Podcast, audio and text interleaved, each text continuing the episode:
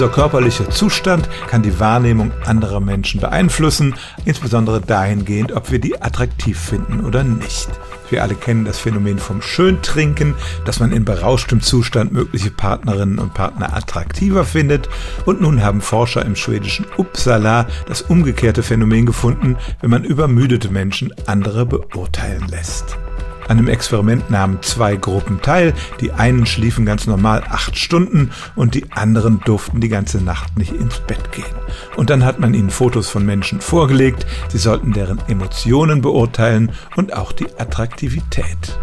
Und was rauskam war, dass die Menschen, die unter Schlafmangel litten, erstmal nicht so gut zum Beispiel wütende Gesichter erkennen konnten und generell fanden sie die Gesichter tatsächlich nicht so attraktiv wie die Menschen, die schlafen durften. Überhaupt fixierten sie die Gesichter viel weniger und nahmen deshalb auch nicht so viel von den Gesichtsausdrücken wahr.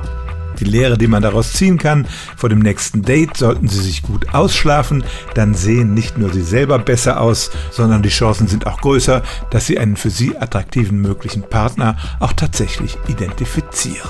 Stellen auch Sie Ihre alltäglichste Frage unter stimmtz.radio1.de.